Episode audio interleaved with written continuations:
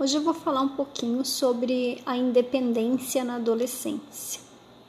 A independência é um processo gradual, né? Desde que a criança nasce, a gente vai a cada fase desenvolvendo a independência dela. A criança vai se desenvolvendo e nós, enquanto pais, precisamos permitir esse desenvolvimento. Não existe uma data específica, nem uma idade específica para a gente dizer que um adolescente está independente, né?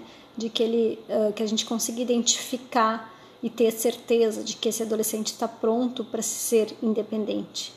Uh, é um processo. Cada um vai ter a sua fase, cada um vai ter o seu desenvolvimento.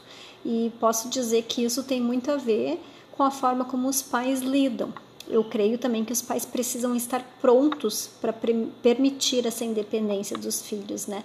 Uh, a cada fase, desde pequenininho. Se a gente perceber, tem crianças que já sabem comer sozinhas, mas os pais têm a necessidade de dar a comida na boca da criança para ter aquele controle de que se está comendo mesmo, ou até mesmo para que aconteça mais rápido, né?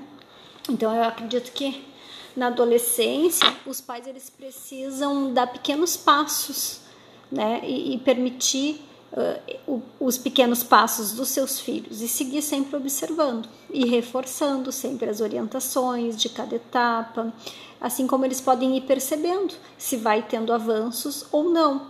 Por exemplo, né, a gente sabe que, que o adolescente está pronto para voltar tarde para casa, por exemplo, quando ele tiver condições de se prevenir sobre os riscos envolvidos na noite.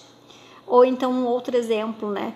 Um pré-adolescente, ele vai estar pronto para ser independente uh, em relação às suas tarefas de casa quando não houver nenhum risco de que ele deixe de fazer essas tarefas e assim, por exemplo, se prejudique no seu desempenho escolar.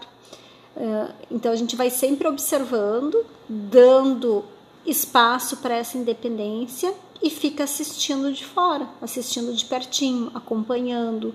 Uh, e, e, assim a gente vai conseguindo medir, vai conseguindo saber se eles estão prontos ou não.